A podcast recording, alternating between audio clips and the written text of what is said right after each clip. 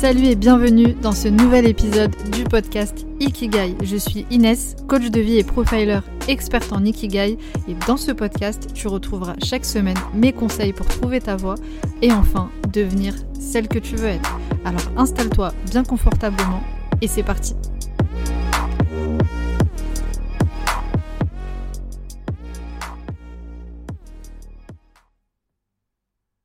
Bienvenue à toi dans ce nouvel épisode du podcast Ikigai. Aujourd'hui, je partage avec toi les six autres biais cognitifs qui t'empêchent de prendre des décisions et qui t'empêchent de trouver ta voie. Alors pourquoi les six autres? Parce que j'avais simplement euh, déjà fait un épisode de podcast sur le sujet, c'est l'épisode numéro 3 du podcast, donc ça fait un petit moment, et je me suis dit que ça pouvait être intéressant de compléter cet épisode avec six nouveaux biais cognitifs. Si tu n'as pas encore écouté ce premier épisode, je t'invite à le faire, tu peux l'écouter après cet épisode, il n'y a pas forcément euh, d'ordre dans ces biais cognitifs.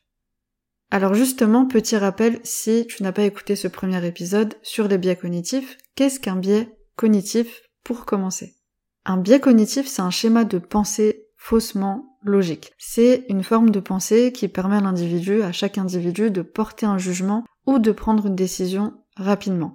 Les biais cognitifs influence nos choix, en particulier lorsqu'il s'agit de prendre une décision quand il y a une quantité d'informations importantes ou bien que le temps est limité par exemple. C'est une forme de dysfonctionnement dans le raisonnement qui vient interférer avec notre logique. À travers les différents biais cognitifs et les différents exemples que je vais te partager ici, tu verras, tu vas comprendre plus précisément de quoi il s'agit. Alors avant de rentrer dans le vif du sujet, comme d'habitude, si tu aimes le podcast, si tu veux soutenir mon podcast, tu peux mettre les 5 petites étoiles pour noter le podcast. Et si tu es sur l'application Apple Podcast, tu peux me mettre un petit commentaire. Et d'ailleurs, j'en profite pour faire une petite dédicace à l'une d'entre vous qui m'a mis un commentaire qui m'a beaucoup touché, qui m'a fait vraiment plaisir. C'est le commentaire d'Iptiel qui dit ce n'est pas le premier commentaire que je laisse, mais je viens d'écouter un podcast qui a tellement résonné en moi que je ne pouvais pas ne pas te remercier Inès. Il s'agit de l'échange avec Virginie Legrand qui a permis à la grande procédurière que je suis espérer pouvoir sortir des sentiers battus et parvenir à réaliser ce qui m'anime. Tes podcasts sont si différents, ils apportent tous un petit truc différent, de quoi nous permettre à tous de nous retrouver dans notre différence. Je te souhaite beaucoup de succès et à travers le tien, celui de toutes les femmes qui te font confiance. Merci beaucoup Iptiel pour ce commentaire, ça m'a vraiment fait plaisir, ça m'a vraiment touché et comme vous le savez à chaque fois que je reçois vos messages, vos commentaires, moi ça me donne encore plus de force pour continuer à faire ce podcast qui est un vrai kiff pour moi. Donc avec ou sans commentaires c'est un vrai kiff. Mais c'est vrai que quand j'ai vos retours, quand j'ai vos avis, quand j'ai aussi vos suggestions, moi ça me motive toujours plus à continuer. Et euh, c'est vrai que l'épisode de podcast avec Virginie Legrand, je m'en souviens, était un échange exceptionnel, comme à chaque fois avec mes invités. Pour le coup, j'ai eu pas mal de retours sur cet épisode et, euh, j'essaye vraiment au mieux de, faire intervenir à chaque fois des personnes euh, différentes avec des parcours assez atypiques. Et c'est ce qui fait la, diversité des, des interviews et L'objectif à travers ces, interventions, c'est de te montrer que tout est possible. Alors ça peut faire un peu euh, un peu cliché de dire ça comme ça, mais c'est vraiment euh, euh, au-delà de, t'aider à trouver ta voie, ton ikigai. L'idée c'est vraiment de te montrer que on peut y arriver, peu importe d'où l'on part, d'où l'on vient. Et c'est ce que j'aime à travers ces, échanges. Donc merci beaucoup Eptiel pour ton commentaire. Maintenant sans plus attendre, je vais commencer par le premier biais cognitif de cet épisode. Alors le premier biais que je veux te partager, c'est le biais de confirmation. Le biais de confirmation, c'est un biais que j'aurais pu euh, partager même dans le, premier épisode parce que c'est l'un des plus présents dans notre quotidien. Alors le biais de confirmation, c'est quoi? Le biais de confirmation, c'est la tendance très commune à ne rechercher et à ne prendre en considération que les informations qui confirment tes croyances et à ignorer ou discréditer toutes celles qui contredisent tes croyances. C'est vraiment le fait de, prendre en considération seulement les informations qui t'arrangent, qui vont dans le sens de ce que tu crois déjà.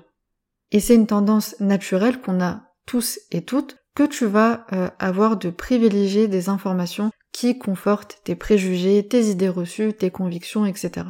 Et le biais de confirmation passe alors avant notre logique. Par exemple, si tu penses que devenir riche en partant de zéro, c'est impossible, tu vas euh, avoir beaucoup de mal à croire quelqu'un sur les réseaux sociaux qui te dit être millionnaire et euh, qu'il a réussi à devenir millionnaire en partant euh, de zéro. Si ta croyance c'est l'opposé, tu vas faire en sorte naturellement, inconsciemment, d'aller rechercher toutes les informations qui prouvent que ce n'est pas possible. Je te donne un exemple que, que j'ai eu là cet été quand je suis partie en, en Croatie pour aller voir mes grands-parents. Euh, à un moment, je suis toute seule et je vais pour prendre un taxi.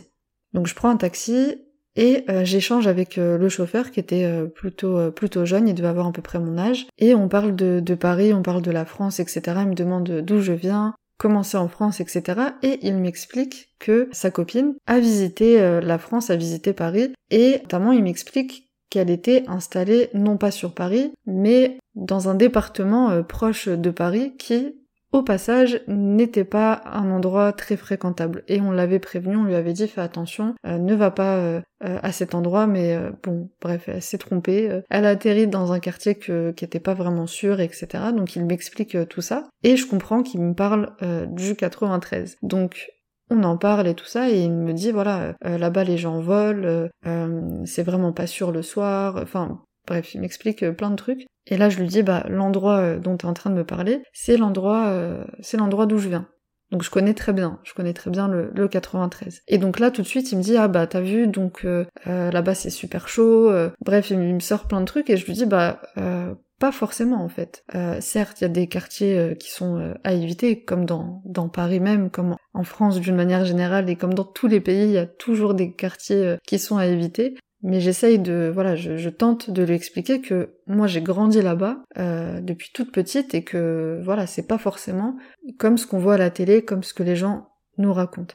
Et bah forcément il était pas très convaincu. Et je lui demande je lui pose la question je lui dis mais est-ce que ta copine euh, a eu une expérience négative? Est-ce qu'il s'est passé quelque chose qui fait que euh, voilà? Et, et, il me dit bah non pour elle ça s'est très bien passé. Mais je sais que j'ai entendu etc etc et donc en fait, pourquoi je te parle de, cet exemple, c'est parce qu'ici, on le voit à travers son comportement, malgré que je lui montre que bah finalement sa copine euh, pour elle ça s'est bien passé que moi j'ai vécu là-bas et que ça va que c'est pas euh, c'est pas aussi euh, aussi dangereux que, que ce qu'on croit. Bah, il était pas il était pas très ouvert à recevoir ces informations. Je voyais bien dans son regard dans, dans sa manière de s'exprimer que lui tout ce qu'il recherchait c'était une confirmation de ma part. Ce que je, ne lui ai pas donné mais il recherchait vraiment le moment où j'allais dire oui, c'est vrai, il y a des violences, c'est super dangereux, euh, les voitures elles brûlent tous les soirs, euh, il y a tous les matins on se fait voler dans, le train, euh, bref. Donc il a pas obtenu ça, mais malgré ça il a pas forcément été convaincu. Donc j'ai pas forcément non plus cherché à le convaincre. Mais tout ça pour te dire que quand on croit déjà en quelque chose, quand on a déjà des, des croyances, des idées reçues, on va avoir plus de facilité à recevoir des informations qui vont déjà dans notre sens.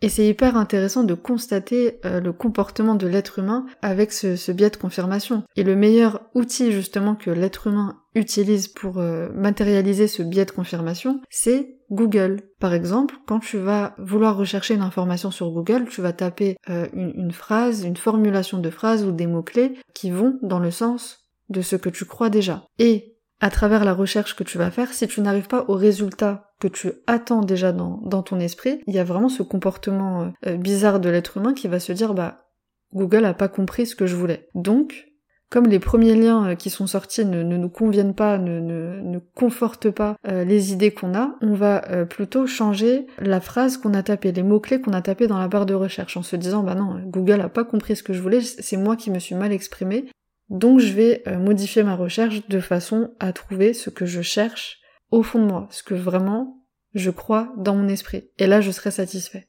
Donc, j'ai été un petit peu longue euh, sur ce premier biais euh, de confirmation, mais c'est vraiment pour te, démontrer que c'est vraiment un, biais qui fait partie de notre quotidien, qui est très présent. Et comme pour tous les biais d'ailleurs, et ça c'est quelque chose que j'ai précisé lors du premier épisode sur ce sujet, on est tous et toutes soumis à ces biais et c'est tout à fait normal. Il y a plus de 250 biais euh, cognitifs qui existent, donc là, je, pour l'instant, je ne t'en partage que très peu par rapport à tout ce qui existe. Donc faut pas s'inquiéter si dans un biais que, que, que, je te partage, tu te reconnais beaucoup, euh, c'est tout à fait normal. L'objectif même de, de, cet épisode en te partageant des biais cognitifs, c'est euh, de, de comprendre à quel point on est concerné ou pas. Je vais te donner pas mal de, précisions euh, sur justement comment identifier ces biais. Et donc en quoi ce biais peut t'empêcher de trouver ta voie, c'est quand par exemple euh, tu penses que vivre de sa passion, bah c'est pas possible. En fait, ça intervient directement sur tes croyances, les croyances limitantes que tu as. Si tu te confortes dans des idées qui t'empêchent d'avancer vers ton ikigai, et eh bah forcément, tu auras plus de difficultés. Donc, pour déjouer ce biais, je t'invite vraiment à t'amuser à faire comme si tu considérais comme vrai et digne d'intérêt des informations qui vont à l'encontre de ce que tu penses. Même des informations qui peuvent te sembler euh, absurdes, euh, inadaptées, et euh, imaginer la réalité vue sous cet angle-là, vue sous cet angle différent. Et c'est comme ça en fait que tu vas sortir tout doucement du biais de confirmation. Donc te demander tout simplement qu'est-ce que ça donnerait si je décidais d'adopter l'inverse de cette information que je crois vraie. Ensuite, le deuxième biais dont je veux te parler, c'est le biais Dunning-Kruger, l'effet Dunning-Kruger. Alors qu'est-ce que c'est? C'est tout simplement un biais qui décrit la proportion qu'ont les personnes incompétentes à ne pas être conscientes de leurs lacunes, faute de pouvoir les identifier, mais c'est aussi à l'inverse un biais qui touche les plus compétents, exposés aux doutes face à leur légitimité et donc qui n'ont pas conscience de leurs compétences et qui vont les minimiser. Donc c'est soit la surévaluation de nos compétences, donc un excès de confiance en soi, ou la sous-évaluation, de nos compétences, donc le manque de confiance en soi. On est ici dans deux extrêmes. Soit on a celui qui, voilà, va dire je sais tout, j'ai tout compris, et de l'autre côté on a celui qui dit bah je sais rien, j'ai rien compris.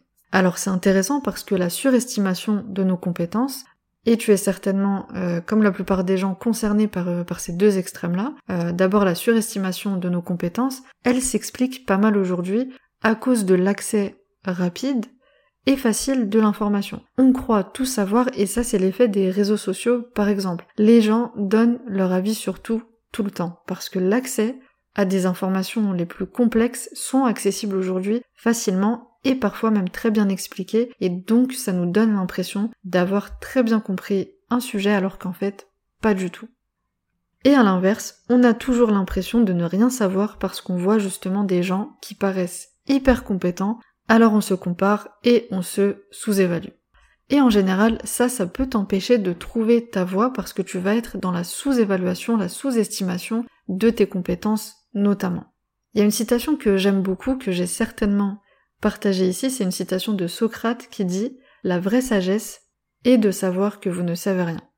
Et pour moi, ça renvoie au fait de cultiver l'humilité, faire preuve de modestie et d'humilité. Alors attention, l'humilité justement, ce n'est pas de dire je ne sais rien et donc je ne suis capable de rien. Et d'ailleurs, il y a même une différence entre ce que c'est que la modestie et l'humilité. La modestie, c'est vraiment euh, euh, cette retenue dans l'appréciation de soi-même et de ses qualités. L'humilité, c'est reconnaître être fort dans un domaine, mais laisser la place aux autres sur les autres domaines. L'humilité, c'est l'état de conscience et la modestie, c'est la manifestation de cet état de conscience. C'est le comportement qui en découle. Et donc, faire preuve d'humilité et de modestie, encore une fois, c'est pas se dire je ne sais rien, je ne peux rien faire. Donc pour déjouer ce biais, simplement être honnête avec toi-même. Est-ce que tu vas rester encore longtemps dans cette situation, dans ce syndrome de l'imposteur, penser que tu ne connais rien, et donc potentiellement passer à côté de ta vie? En réalité, il y aura toujours des gens qui en sauront moins que toi sur un sujet. Il y en a qui en sauront plus que toi, et même ces gens qui feront semblant d'en savoir plus, mais qui en réalité sont dans la surévaluation de leurs compétences. Donc, qu'est-ce qui t'empêche, toi, de prendre ta place? Et d'ailleurs, pour compléter ce biais cognitif, euh, j'ai fait tout un épisode de podcast sur le sujet, donc pour pas m'étaler ici euh, sur le sujet, sur le syndrome de l'imposteur, si tu ne l'as pas encore écouté, c'est l'épisode numéro 20. Est-ce que tu souffres du syndrome de l'imposteur? Ensuite, le troisième biais, c'est le biais du statu quo. Le biais du statu quo, ça traduit tout simplement la résistance au changement. C'est la croyance que toute nouveauté est perçue comme risquée ou négative.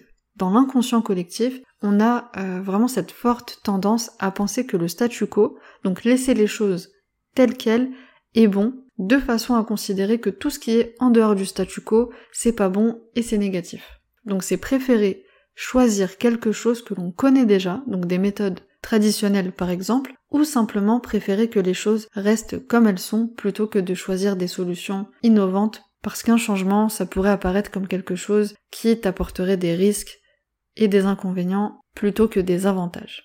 Et là encore, ce biais est très présent parce que l'être humain a peur du changement car il a peur de l'inconnu. Cette sensation de vide et de ne pas pouvoir anticiper euh, des, situations nouvelles nous fait peur parce que le but du, cerveau, c'est euh, de nous protéger. Donc le cerveau, il n'aime pas tout ce qui est euh, inconnu parce qu'il ne sait pas encore comment anticiper, comment réagir à certains éléments. Mais l'avantage qu'on a aussi, c'est que le cerveau, c'est une machine de guerre et il est capable de trouver des solutions rapidement. Il est capable de nous protéger et de s'habituer, surtout de s'adapter, de s'habituer très vite aux nouvelles situations.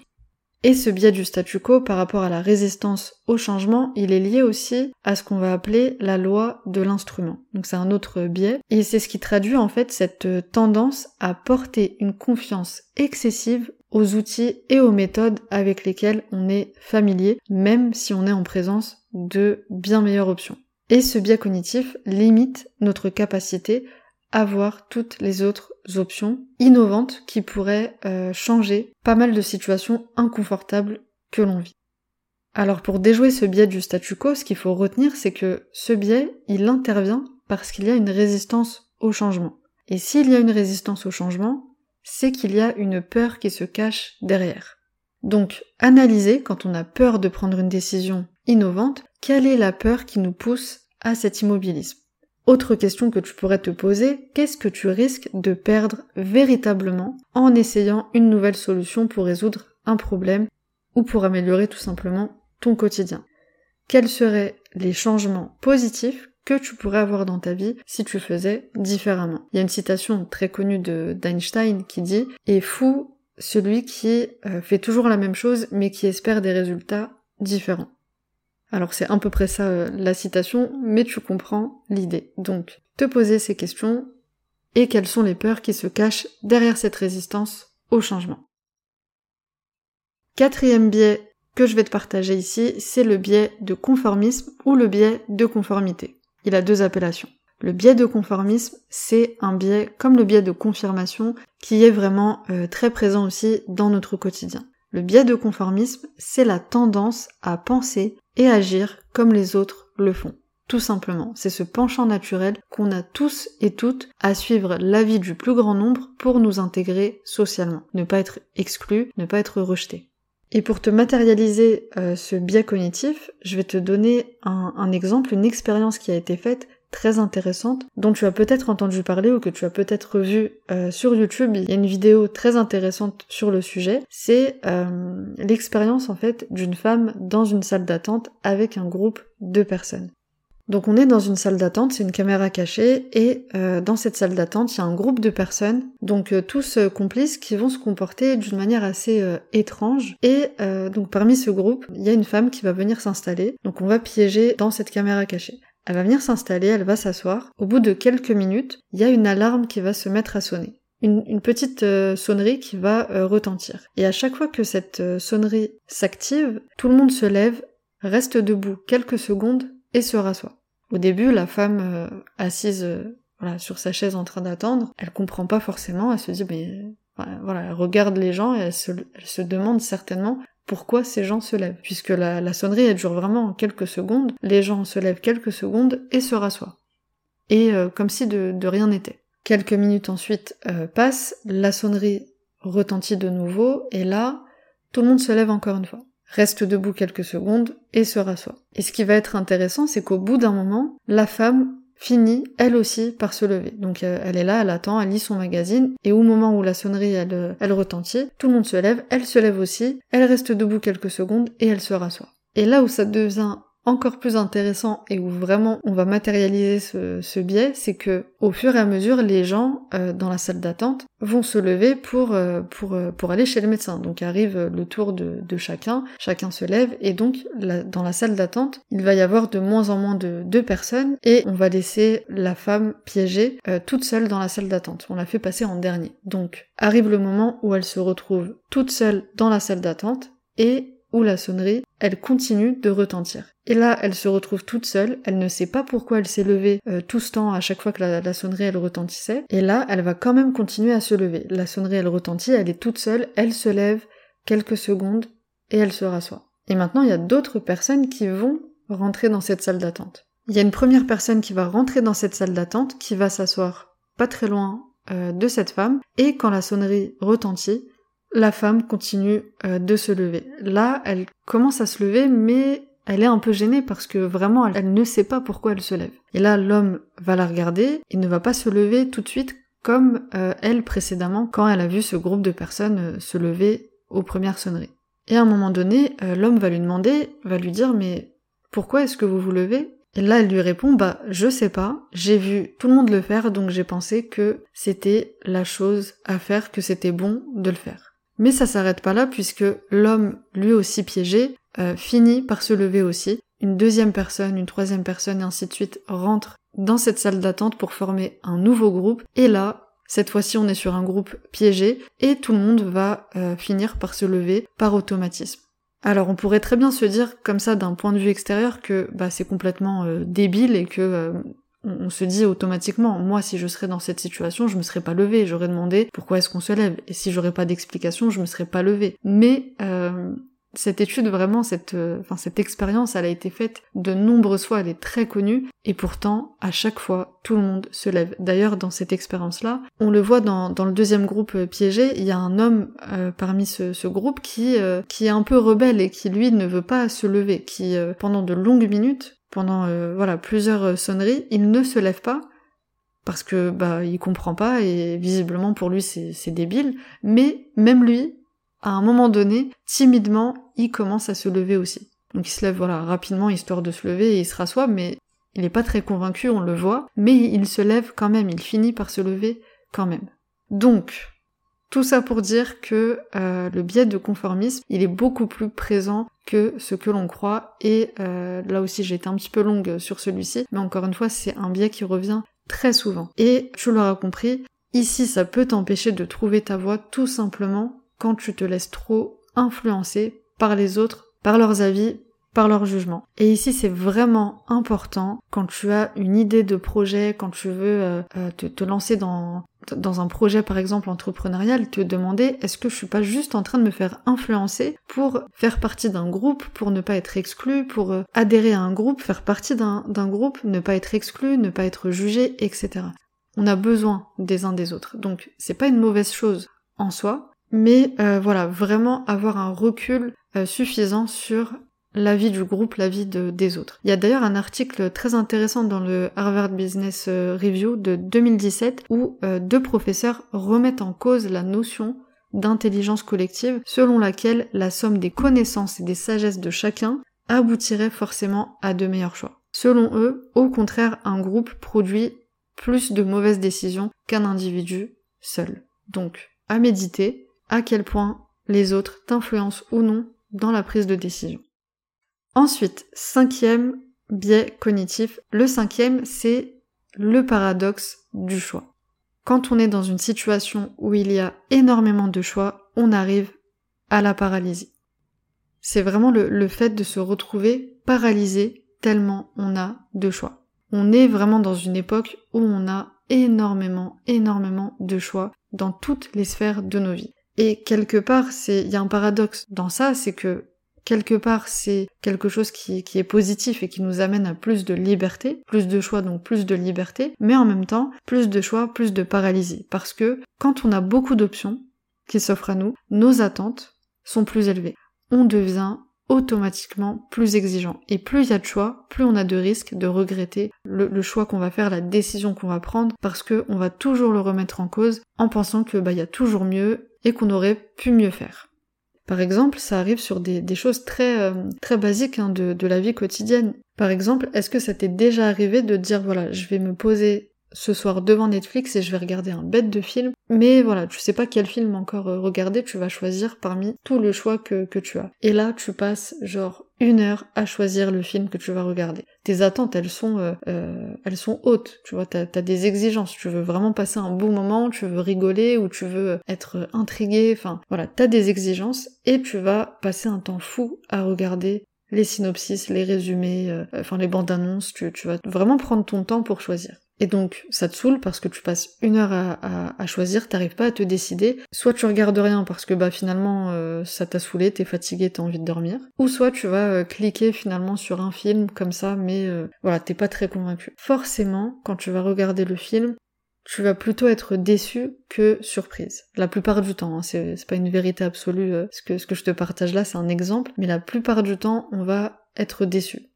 On va regarder le film, on va se dire ouais il était bien mais voilà, sans plus quoi. Par rapport à tes attentes, il y a un fossé. Alors que si tu aurais cliqué vraiment sans réfléchir sur n'importe quel film, il y a plus de chances que tu sois surprise que déçue. Et en soi, on se rend compte que c'est pas euh, le nombre de choix qui pose problème. Je, te donne un, autre exemple dans, dans, une étude qui a été faite. Il y a deux stands de vente de confitures qui ont été montés il y a un stand qui propose 6 types de confitures et l'autre stand va proposer 24 types de confitures. Le stand aux 24 types de confitures attire plus de monde que le stand où il y a que simplement 6 euh, types de confitures. Mais qu'est-ce qu'il en est des achats? On se rend compte qu'en réalité, 3% des visiteurs du stand 24 ont acheté de la confiture contre 33% sur le stand des 6 euh, types de confitures. En fait, les gens ne peuvent pas gérer 6 options comme ils vont gérer 24 options. Et donc c'est pas tant euh, les choix qui sont multiples, qui sont nombreux, qui posent problème, c'est l'effet cumulatif de tous ces choix. C'est la tyrannie en fait des petites décisions du quotidien qui nous embête. Parce que, encore une fois, nos exigences, elles sont beaucoup plus hautes qu'à une certaine époque où on n'avait pas tout ce choix. Donc euh, on n'avait pas le choix, mais il fallait bien avancer. Donc retiens une chose, c'est que l'être humain préfère être surpris que déçu. Quand on a trop d'attentes, on a plus de facilité à être déçu. Quand on a moins d'attentes, on a plus de facilité à être surpris que déçu. Donc pour t'aider à déjouer ce biais et à faire un choix, tu dois prendre en compte plusieurs facteurs. Déjà, tu dois savoir différencier l'envie d'un besoin. Quand tu es face à un choix que tu dois prendre, demande-toi est-ce que c'est une décision dont j'ai envie ou bien dont j'ai besoin. Et tu l'auras compris, nos besoins, ils priment sur nos envies. Le plus important, c'est de prendre en considération ce dont tu as besoin avant de prendre en considération ce dont tu as envie. Et la deuxième chose, c'est surtout, surtout de prendre des choix, des décisions en fonction de tes valeurs, de telle sorte que tu sois aligné avec la personne que tu es. D'être en accord avec tes valeurs, avec qui tu es. Si tu sens au fond de toi-même que la décision, le choix que tu vas prendre, il est en accord avec qui tu es, avec tes valeurs, c'est certainement la bonne décision. Donc d'où l'importance toujours de faire connaissance avec soi-même, de faire ce voyage dans sa personnalité pour justement connaître ses valeurs, se connaître au maximum pour prendre les meilleures décisions. Et pour terminer, le sixième biais cognitif, c'est le biais du blind spot. Le biais du blind spot, c'est tout simplement le fait de ne pas réussir à identifier ses propres biais Ce biais correspond plus exactement au fait d'être en capacité de remarquer l'existence des biais chez les autres mieux que chez nous-mêmes. Et c'est ce qui nous donne l'impression d'être moins sujet aux biais que les autres alors qu'en réalité, quel que soit le contexte, comme je l'ai mentionné au début de cet épisode, on est tous et toutes susceptibles d'être influencés pour prendre une décision par ces biais. Et ça, ça s'explique facilement par le fait que quand on évalue nos propres perceptions, on va donner plus d'importance à nos pensées qu'à nos actions. Alors qu'on va faire le contraire dans le jugement des autres. On va accorder plus d'importance aux actions des gens qu'à leurs pensées, même si on y a accès. En d'autres termes, on va pas se prendre la tête à comprendre pourquoi telle ou telle personne a agi de cette manière. On va juste regarder euh, ses actions et on va juger euh, ses actions. Comme l'exemple de la femme euh, dans le, biais de, conformité dont je te parlais tout à l'heure qui se lève à la sonnerie sans savoir pourquoi. D'un point de vue extérieur, on va se dire mais bah, elle est complètement débile, pourquoi, euh, pourquoi est-ce qu'elle se lève, ça n'a aucun sens, sans prendre en considération ce qui se passe à l'intérieur de son esprit.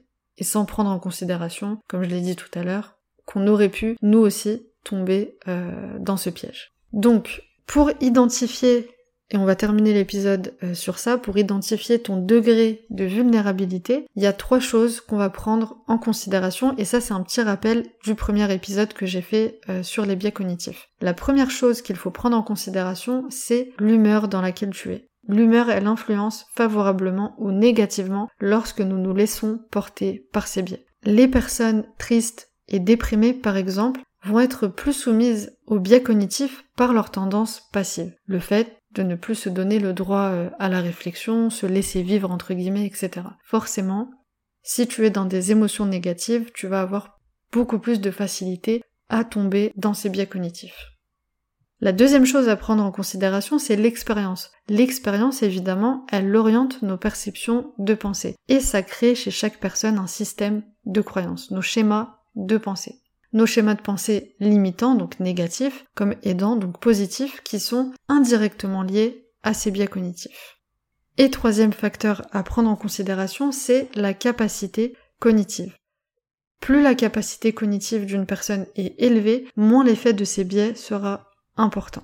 Et ça, c'est l'un des facteurs les plus importants ici. Plus tu vas mettre en marche ton cerveau, plus tu vas pousser ta réflexion, plus tu vas pouvoir prendre des décisions en cohérence avec qui tu es. Plus tu vas pouvoir prendre conscience du monde qui t'entoure et t'adapter en conséquence et donc plus facilement déjouer ces biais. Donc c'est la raison pour laquelle j'ai euh, décidé de faire ces épisodes de podcast sur les biais cognitifs parce que pour moi c'est un sujet hyper intéressant. Peut-être que j'en referai d'autres encore parce que comme je te le disais il y en a plus de 250 donc euh, on pourrait faire plein d'épisodes euh, là-dessus donc c'est possible. En tout cas, l'objectif ici, c'est de t'aider à prendre connaissance de euh, ces biais pour identifier justement ton degré de vulnérabilité, te permettre de prendre des décisions plus facilement et notamment des décisions qui te permettent d'avancer vers ton ikigai comme toujours. Voilà pour ces six autres biais cognitifs, j'espère que cet épisode t'a plu. Si c'est le cas, comme d'habitude, n'hésite pas à commenter, à noter le podcast, à partager cet épisode, et moi je te dis à très vite pour le prochain épisode.